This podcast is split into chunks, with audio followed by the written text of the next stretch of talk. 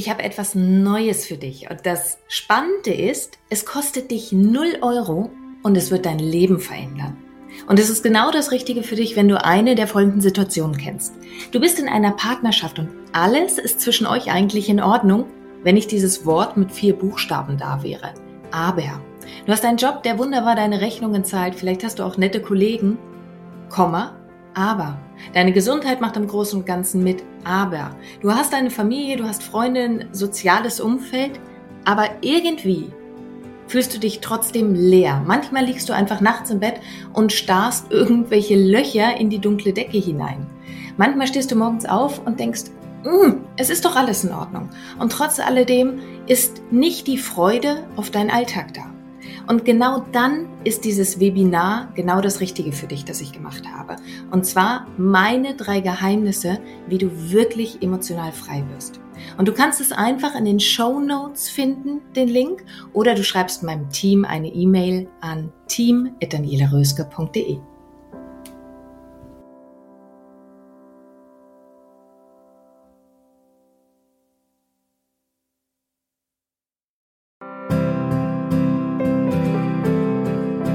Dein Leb-Podcast. Vom Ohr direkt ins Herz. Ein Meer an lebendig, einzigartig, bewusst. Mit all den Themen, die dich als Frau in und abseits deines Alltages rumtreiben. Mein Name ist Daniela Röske. Schön, dass du hier bist. Und heute spreche ich mit der wunderbaren Isabel Kügle. Isabel Kügle ist Expertin für Holistic Health und New Spirit. Was das genau ist, was sich eigentlich hinter diesem Namen verbirgt, das wird sie uns mit Sicherheit gleich nochmal für einen Moment verraten, auch wenn unser Hauptthema, über das wir heute sprechen, das Thema einmal Narzissmus und zurück ist. Das heißt, wir sprechen mit jemandem, der einmal den theoretischen Hintergrund hat, aber tatsächlich auch die praktische Erfahrung mitbringt. Und sie wird uns gleich ein bisschen davon erzählen, wie du in deinem Alltag auch gut damit umgehen kannst, wenn du eine Person mit narzisstischen Zügen in deinem Umfeld hast. Erst einmal, Isabel, total schön, dass du da bist. Herzlich willkommen. Ja, vielen Dank. So schön, dass ich da sein darf. Herzlichen Dank, liebe Daniele. Ich freue mich. Ich freue mich vor allen Dingen auch, dass du diese Offenheit hast, ähm, dass wir darüber sprechen. Aber lass mich mal ganz anders einsteigen. Narzissmus ist ja so ein bisschen ein Modewort geworden. Also jeder Mensch, der so ein bisschen extrovertierte Züge hat, wird häufig direkt als Narzisst bezeichnet. Das ist so etwas, was ich gern ein bisschen differenziert wissen möchte. Und von daher die Einstiegsfrage an dich erst einmal. Wie genau definierst du denn Narzissmus? Was ist Narzissmus aus deinem Erfahrungswert heraus? Mhm. Ganz wichtige Frage. Und du hast auch schon etwas vorweggenommen, nämlich die Umgangssprache. Denn die Umgangssprache ist in dem Fall ein Hund, denn die stellt uns eine Grube. Tatsächlich ist es so, dass ganz viele Menschen von Narzissten sprechen oder das Wort ganz einfach in den Mund nehmen, obwohl da ja ganz was anderes dahinter steckt. Das heißt, heutzutage wird schnell mal ein Mensch als Narzisst bezeichnet, wenn er, so wie du gesagt hast, extrovertiert ist oder wenn er halt ein bisschen mehr Ego hat als andere sozusagen. Aber grundsätzlich ist ja der Narzissmus eine Persönlichkeitsstörung. Und das ist jetzt schon mal ganz wichtig zu unterscheiden. Das heißt, ähm, das ist wirklich etwas Ernstzunehmendes. Das ist, ja, könnte man sagen, wie eine Krankheit, nur auf einer anderen Ebene, ja, die sich halt nicht körperlich abspielt, sondern im psychischen. Und deswegen kann man auch den Narzissmus, den kann man auf einer Skala messen. Das heißt, ein Narzisst ist nicht gleich ein Narzisst, sondern da gibt's die leichte Form von Narzissmus bis hin zur schweren Form, bis hin tatsächlich zum pathologischen Narzissmus ist gleich Psychopath. Auch das ein sehr spannendes Thema, wenn man sich damit beschäftigen möchte. ähm, und was man auch nicht vergessen darf, dass dem Narzissmus meistens eine zweite psychische Störung zugrunde liegt.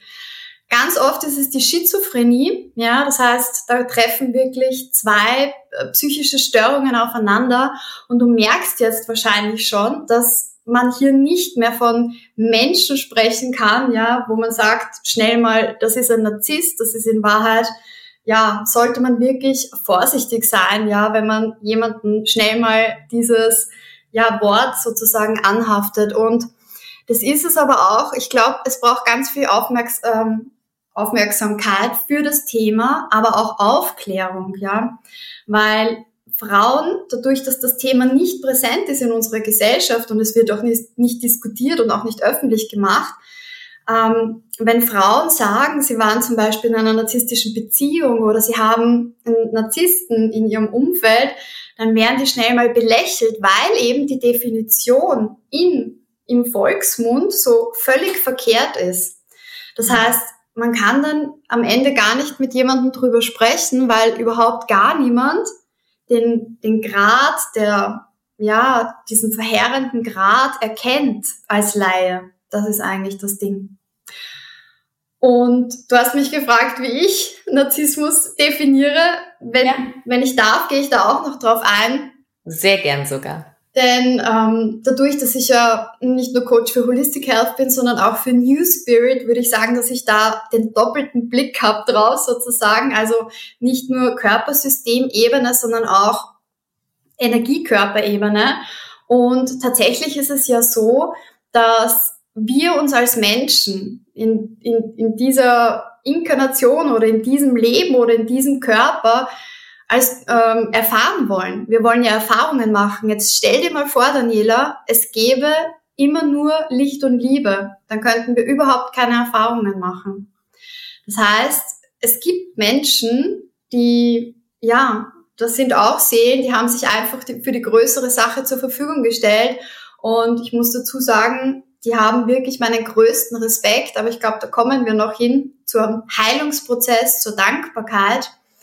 Und ähm, das ist es einfach, wo ich glaube, da muss man auch wirklich aufpassen, dass man nicht in die Verurteilung kommt, sondern dass man wirklich erkennt, dass auch dieser Mensch auch einfach nur ein Opfer ist. Im Sinne von, der hat halt seine Rolle in diesem Leben.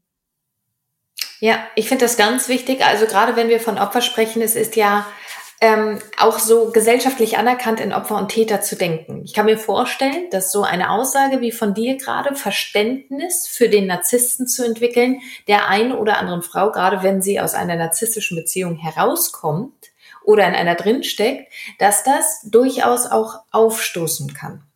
Umso wichtiger finde ich es einmal ganz kurz anzusprechen, wieso du das eigentlich so genau sagen kannst. Weißt du? Also, ähm, was der Hintergrund ist, dass du eine Aussage triffst, die vielleicht gesellschaftlich nicht immer anerkannt ist, aber aus meinem Blickwinkel heraus ganz, ganz viel Wahrheit in sich trägt. Mhm. Ja, also ich, ich bin ehrlich, ich spreche aus dem Nähkästchen. Das heißt, ich spreche hier tatsächlich von meinen Erfahrungen, die ich persönlich gesammelt habe, denn ich war mit dem Narzissmus-Thema konfrontiert. Also ich war in einer toxischen Beziehung und deswegen habe ich auch erleben dürfen, was es bedeutet, so eine subtile Art von psychischer Gewalt zu erfahren. Das heißt, das ist ja eine Form, das ist so eine Persönlichkeitsstörung, das sieht man ja nicht auf den ersten Blick. Mhm. Ja, das ist ja nicht, das wäre ja so, wie wenn dir, dann hätte ja Schneewittchen nicht den Apfel von der, der, bösen Hexe genommen, wenn sie ihr da nicht einen glänzenden Apfel hingehalten hätte. Ja, so kannst du dir das vorstellen. Das heißt, das sind Menschen, die haben ein Charisma, die haben, die haben großartige Positionen im, in Unternehmen und ja, die, die, die strahlen etwas aus, was wir uns vielleicht als jemand, und jetzt spreche ich natürlich nur von mir, als jemand, der ich damals war, der noch nicht in dieser Selbstliebe war, wo ich mir gedacht habe, wow, also wenn ich so einen Menschen an meiner Seite habe, das, das ist der Jackpot. Ich finde es ganz wichtig, an der Stelle auch mal zu betonen, es sind ja häufig Menschen, die sehr, sehr reflektiert wirken auch zu. Beginn. Also das sind ja häufig Menschen, die sich auch mit sich selber in der Artikulation stark auseinandersetzen. Mhm. Also sie haben auf der einen Seite das Charismatische, auf der anderen Seite zumindest den Anschein, dass sie sehr reflektiert im Umgang mit sich und anderen Menschen sein können, zumindest. Sein ja. können. Jetzt hast du auch schon gesagt, naja, es gibt so klassische Formen der subtilen Gewalt. Und genau das ist ja das Interessante. Wenn jetzt jemand beispielsweise in seiner Beziehung steckt und sich fragt, hm, hat meine Beziehung tatsächlich narzisstische Züge? Was sind so subtile Alltagssymptome, an denen du sagst, ja, da schau mal genauer hin? Mhm. Also ich setze noch einen oben drauf, Daniela, denn Gern es hat nicht nur den Anschein, es ist auch so. Also das sind sehr belesene, belehrte Menschen, ja, die oft Gesetzestexte wissen. Ähm, das Ding ist, das ist ein Wissen, das man sich ja von außen aneignet und dass es dem, nennen wir es jetzt mal dem Narzissten, ähm, dabei hilft, ja, gut anzukommen. Denn Tatsache ist, wenn man auf sein Bauchgefühl hört, und ich habe es damals überhört, mein Bauchgefühl, obwohl es mhm. so laut geschrien hat. Ja, es hat so laut geschrien. Mein Kopf hat dann ständig gesagt, das ist so ein großartiger Mensch. Ja, ich bin sozusagen mein Bauchgefühl übergangen. Das heißt, die punkten natürlich mit ihrem Auftreten, mit ihrem Äußeren, mit ihrer Erscheinung. Und wenn wir dann nicht total bei uns sind und in unserem Bauchgefühl und auf unseren Bauch hören, dann, das ist dann die Krux, ja, und das ist aber auch der Weg, das ist der Weg, der uns dann aufgezeigt wird, dass wir uns selbst so lieben dürfen und uns selbst so vertrauen dürfen. Und da sind wir jetzt auch schon beim nächsten Punkt, den du angesprochen hast. Denn auch da hatte ich ein Bauchgefühl. Denn das Verhalten ist ja, wenn man eine Persönlichkeitsstörung hat, tatsächlich anders, ja. Und ich habe das dann immer mit dem Kopf schön geredet. Ich habe mir gesagt, na ja, ich habe immer Ausreden gefunden für sein Verhalten. Es geht ihm gerade nicht gut oder jetzt hat er gerade eine schwere Zeit oder jetzt will er halt gerade mehr Sex. Ja, das wird vielleicht auch wieder vergehen. Aber ich habe mich schon immer gefragt, warum? Warum ist das so oder warum ist das anders? Und mein Bauchgefühl war auch immer da. Und da sind wir jetzt bei einem wichtigen Punkt, denn es gibt tatsächlich Kriterien, an denen man das festmachen kann. Und ich ähm, sag's jetzt ganz einfach, wie es ist. Ähm, jeder von uns kennt die sieben Todsünden. Frag mich jetzt nicht genau, wie sie alle einzeln heißen, ja, aber um das jetzt mal an zwei Beispielen festzumachen, die nämlich den Narzissmus extrem charakterisieren, ist zum einen die Gier, der Geist. Mhm. Das heißt, äh, mir, mir kam das schon seltsam vor, wenn es da wirklich um Centbeträge gab, wo wir uns gestritten haben, ja.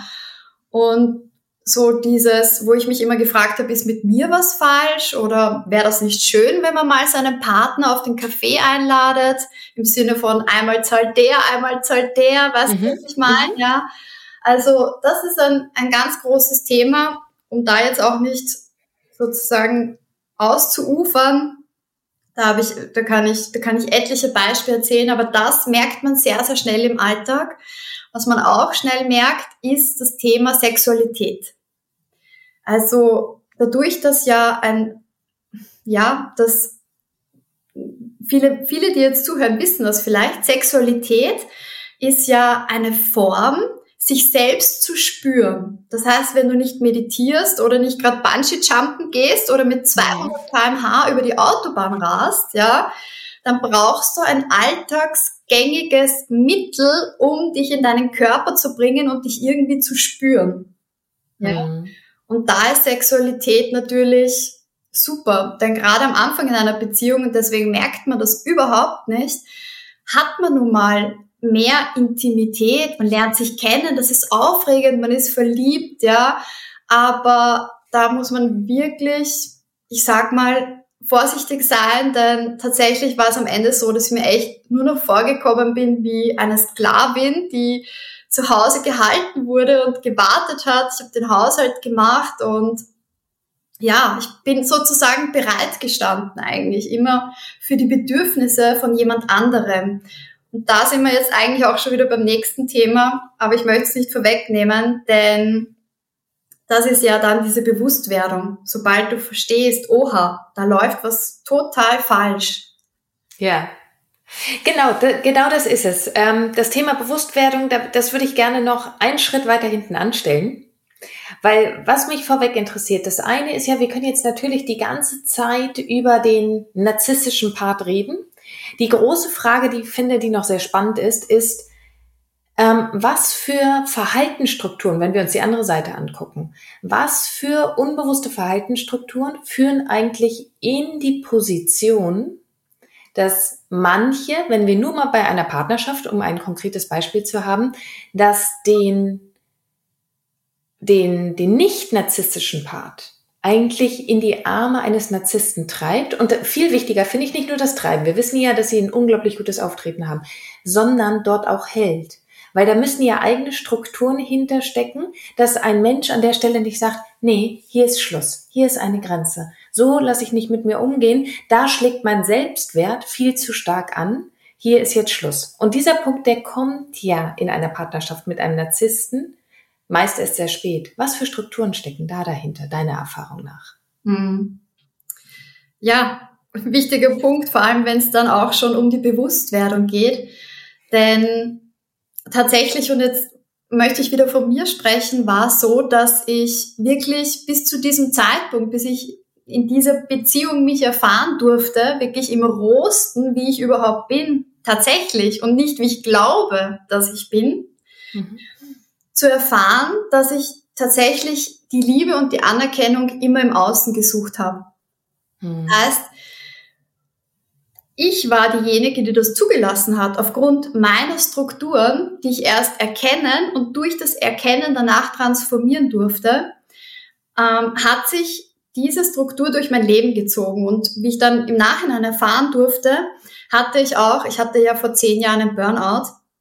Das heißt, da hat, hat sich genau dieselbe Situation im Job mir gezeigt. Das heißt, für die Anerkennung von Chef und Kollegen und auch mir selbst etwas zu beweisen, dass ich mich wirklich in einem Burnout gearbeitet habe. Das gab für mich einfach keinen Schluss und auch keine natürlichen Grenzen. Das heißt, auch da gab es kein Bauchgefühl von, was tut mir gut, was tut mir nicht gut, wo sage ich nein.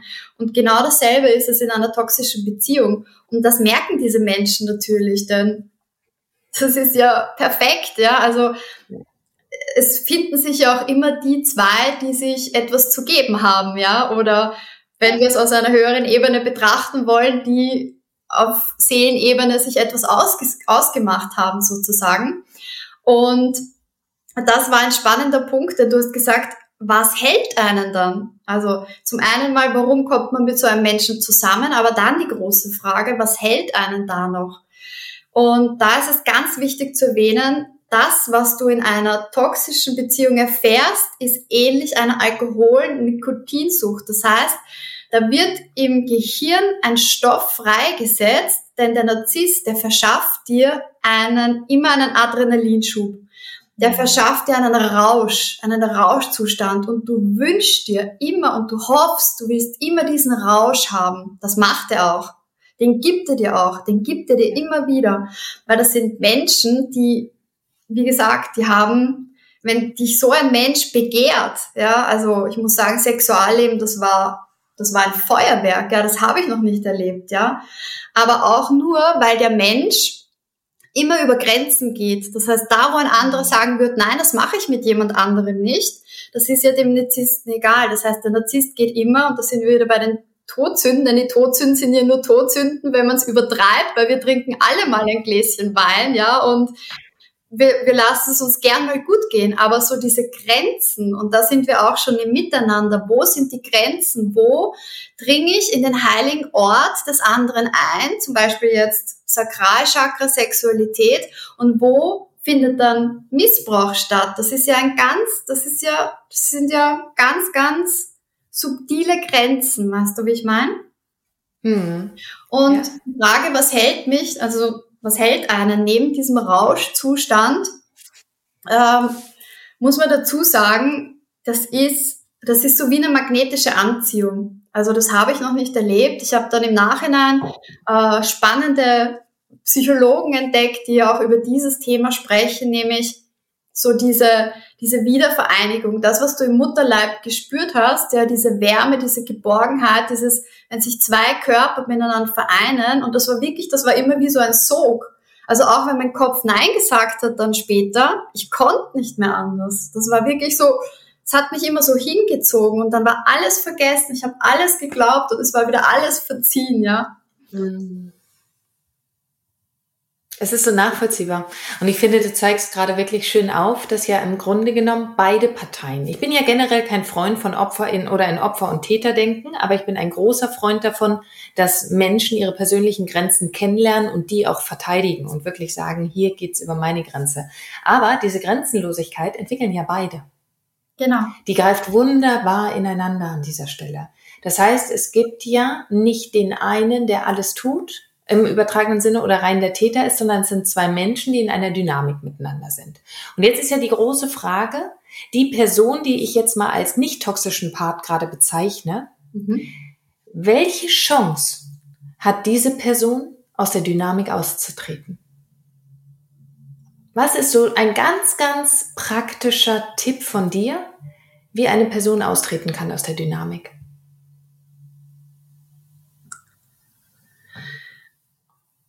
Wenn es für dich okay ist, würde ich, würde ich das Austreten und die Chance mal auf, auf zwei separate Schienen packen, weil das tatsächlich zwei große Themenbereiche sind. Und zwar sehr gern das Austreten selbst, nämlich ab dem Zeitpunkt, wo man erkennt, ähm, da ist es wichtig, dass man, und das ist halt die Frage, wie, wann man es erkennt. Bei mir war es wirklich erst viel später durch einen zufälligen Hinweis, ich muss dazu sagen, ich hatte davor nicht mal eine Ahnung, dass Narzissmus eine Persönlichkeitsstörung ist, geschweige denn, dass das Menschen haben. Also ich war wirklich total naiv und, und blind. Ich habe das dann erst später erfahren, als ich gar nicht mehr in der Beziehung war, dass das ja Narzissmus sein könnte. Das heißt, viele wissen das ja gar nicht, dass sie überhaupt mit einem toxischen Partner zusammen sind. Aber wenn du auf dein Bauchgefühl hörst, dann und vielleicht auch nachliest oder vielleicht auch jetzt dich diese Podcast-Folge dazu anregt, einfach mal nachzulesen. Und du hast dieses Bauchgefühl, dann kann ich nur sagen, raus, ja, raus, such das Weite, also wirklich Distanz, ganz wichtig und auch jeglichen Kontakt abzubrechen, also SMS, Anrufe, da kommt dann übrigens das Stalking, das kommt dann danach. Das ist so, das geht so in Phasen, wenn man mit einem toxischen Partner zusammen ist. Ähm, das war bei mir dann auch so weit, dass ich gedacht habe, ich muss zur Polizei gehen, ich muss mich da schützen. Also das macht auch was mit einem. Da kriegt man ja wirklich Ängste, Überlebensängste, mhm. wenn man so gestalkt wird dann. Und wenn dann quasi der Narzisst oder derjenige sein anderes Gesicht zeigt. Denn wie gesagt, hinter der Fassade steckt ja etwas, das können wir mit dem physischen Auge nicht sehen, aber das ist ja, ah, das ist schwarz. Ich sage einfach mal schwarz. Es ist schwarz mhm. und das wird dann über dich ausgeleert. Also sobald du für dich einstehst und der Narzisst, der checkt das ja sofort, der erkennt das. Das heißt, du hast mal Nein gesagt, du hast mal für dich eine Grenze gezogen, dann ist es vorbei. Denn ein Narzisst wird nicht verlassen. Wenn, dann verlässt der Narzisst. Aber mhm. er wird nicht verlassen. Das heißt, wenn du die Auserwählte bist, ja, sozusagen, dann musst du auch herhalten. Und dann ist es halt für den Narzissten das Spiel im Sinne von, wie kriege ich sie zurück? Also da, da gibt's dann natürlich Einladungen, Geschenke gibt's dann plötzlich, ja, das was davor nie gab und Versprechungen und und und. Also das ist wirklich hart. Ich kann nur sagen, halte durch, halte durch. Ähm, das ist eine Phase, kann ein paar Monate anhalten, aber danach hast du es geschafft und dann beginnt die Aufarbeitung. Und jetzt sind wir bei der Chance, denn ich muss ehrlich sagen, das war das größte Geschenk in meinem Leben. Also nach dem Burnout und ich bin heute so dankbar und ich kann das oft gar niemandem erzählen, ja, weil, weil ich so eine große Dankbarkeit empfinde für das, was ich da erfahren durfte, weil in Wahrheit habe ich mich erfahren. Und es gibt so einen Satz, der hat sich bei mir eingebrannt, denn es gab Situationen, da habe ich wirklich das Küchenmesser, hätte ich am liebsten das Küchenmesser genommen, in diesen Streits, Streitigkeiten jeden Tag, du bist am Ende, du, bist, du hast chronische Krankheit, du bist nervlich am Ende, du streitest jeden Tag, du kannst nicht mehr. Und im, im Nachhinein ist mir dann so ein Satz in Erinnerung geblieben, wo du glaubst, einen anderen zu töten, wirst du dich selbst überprüfen. Das heißt, im Nachhinein hast du die Chance, was ist da passiert? Wieso hast du so gehandelt? Wie, wie, konnte, wie konnte so etwas Extremes in dein Leben kommen, das dich komplett verändert, deinen Körper komplett verändert? Ich hatte, du, ich hatte Falten, ja, ich hatte, ich habe jeden Tag geweint, ich habe zwei Jahre lang jeden mhm. Tag geweint. Weißt du, das, das macht was mit einem, das hinterlässt ja Spuren. Und dann zu begreifen, durch diese Transformation, dass man alles wieder verändern kann und alles wieder in eine andere Richtung drehen kann. Also Narzissmus als Chance, sich selbst wieder neu oder ganz anders zu entdecken. Auch eine schöne Art und Weise ist zu sehen. So beschissen die Situation in dem Moment ist, so viel Potenzial bietet sie eben, wenn Menschen sagen, ich bin wirklich bereit, mir meinen Teil davon anzuschauen. Mhm. Und das erfordert natürlich das Erkennen und es erfordert auch den Mut. Mhm. Genau. Und es ist ganz großer Mut, dass du mit uns hier heute gesprochen hast. Du hast gerade gesagt, du kannst das manchmal gar niemandem erzählen, auch deine Dankbarkeit. Wo ich dachte, doch, jetzt hast du es ganz, ganz vielen auf einmal erzählt. Jetzt gerade hast du es getan. Stimmt. Ich habe noch eine Frage an dich, Isabel. Und zwar, wenn du einen Wunsch frei hättest, für jede, jede, jede Frau auf dieser Welt. Was wäre dieser Wunsch? Ja. Tatsächlich ist es die Energie, die alles heilen kann. Und das wünsche ich mir für jede Frau, nämlich die Liebe, die Liebe in sich selbst zu finden. Und wenn wir die Liebe in uns selbst gefunden haben, dann haben wir nämlich auch unsere Macht wieder zu uns zurückgeholt, weil wir sind Schöpferwesen, wir sind so machtvoll. Und, und dieses Licht, das, das dürfen wir wieder zum Leuchten bringen. Und, und das wünsche ich jeder Frau. Ich danke dir, Isabel. Vielen, vielen Dank für dieses Gespräch. Danke. Eine Sache ist mir am Ende noch wichtig, dass alle Menschen, alle Frauen, die diese Folge hören, und die mehr von dir und über dich wissen möchten, in den Show Notes ist natürlich auch deine Webseite vermerkt. Dann können sie darüber direkt mit dir in Kontakt treten. Ich danke dir, Daniela. Ich danke dir von Herzen für dieses Gespräch. Isabel, wir hören uns wieder und bis dahin wünsche ich dir erstmal eine wundervolle Zeit. Danke, mach's gut. Danke, mach's gut. Und jetzt bist du dran. Leb Lebendig, einzigartig, bewusst. Und vor allen Dingen wünsche ich dir ganz, ganz viel Freude dabei. Deine Daniela.